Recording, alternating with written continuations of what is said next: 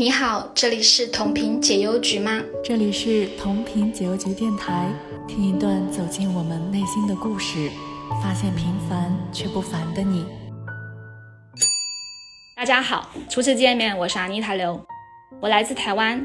呃，大学本科我专攻的就是医疗护理，所以毕业后呢，我就在三甲医院从事护理师这个工作，大概工作了两年后，我就转任了整形医疗美容这个行业。一路到现在已经有十二年的一个经验。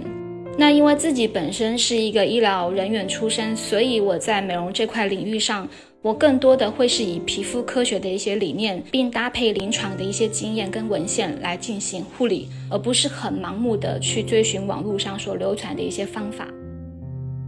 我想爱美之心，人皆有之。从古至今，人们对美化自身的追求一直都是没有停止的。古人古时候为了保护皮肤，会涂抹各种的油膏在身上，去滋润皮肤，避免受到紫外线的一个伤害而晒伤。那像到了古埃及，妇女们会用颜料来描绘眼圈，据说用铜绿与油脂混合而成的一个产品涂抹在眼皮上，会让你眼睛显得大而明亮。在中国，其实历代妇女是非常重视美容的，像唐朝女王武则天就很善于保养和美容。晚年还是保持在一个非常细嫩的一个容颜状态，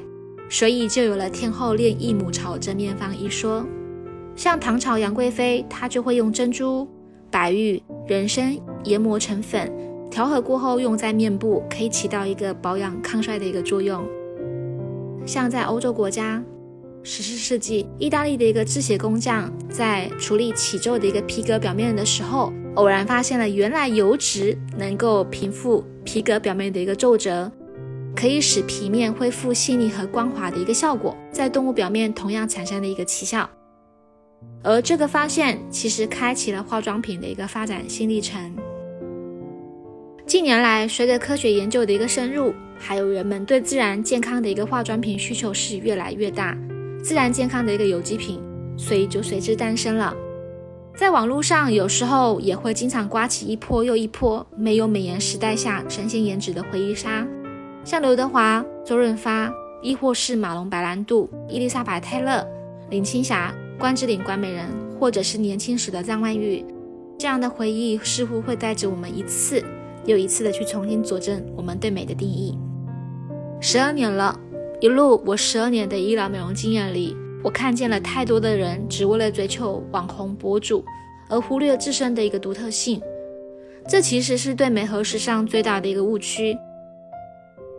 几年前，我的一个客户因为听从美容院做了一个一次性祛斑的一个疗程，具体什么疗效，其实连美容院的一个美容师都不是很清楚。那过程中当然选用的是一些不知名的一个药水，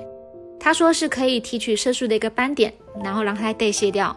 但真实的情况是，从皮肤科学的一个角度，根本没有这样的一个说法。这位客户当然在不了解情况之下，他还是进行了操作，后果大家应该也猜到了。原本的斑点，它不仅没有代谢掉，反而让它更深，而且更可怕的是，他皮肤细胞的基底层严重受损，变成了一个敏感肌。在他长达一年的一个治疗过程，其实他都快要抑郁症了。后来他的朋友实在是看不下去了，所以就介绍我们认识。我的理解，当然你有改造自己的权利，但你最好是不趋向某个标准进行这种改造的。我觉得对于美的认知，不应该只是眼睛明亮、鼻梁立体、唇红齿白、蛇腰丰胸才能够去吸引别人的目光。我觉得你的自信、你的才学、你的修养、你的品格、举手投足散发的气质，才是你最永恒的法宝。我们之所以沉醉于我们深爱的那些神仙颜值，本质是我们因为深爱着他们所散发的魅力，其实并非颜值本身。我觉得让别人变美是一件很有成就感的事情，让别人认识自己的美，更是一件让我值得骄傲的事情。在我十二年整形医疗美容的工作理念里，一定是要你先认可自己的独特美，而不是一味的去模仿别人或复制他人的美。奥古斯特·罗丹在他的《罗丹艺术论》中有这么一句话：“美是到处有的，并非美在外面的眼目之前复制确如，而是我们的眼目看不见美。人体尤其是心理之境，就是这一点造成了它的至美。他的话值得我们每一个人去品读和思考，还有学习。我是阿妮塔六，我很期待你可以走进我，和我一起去探索美，和我一起去探索精致的内涵。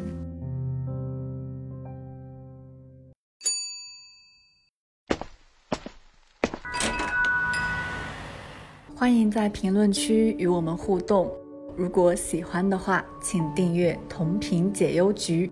分享你的精彩故事。我们下期不见不散。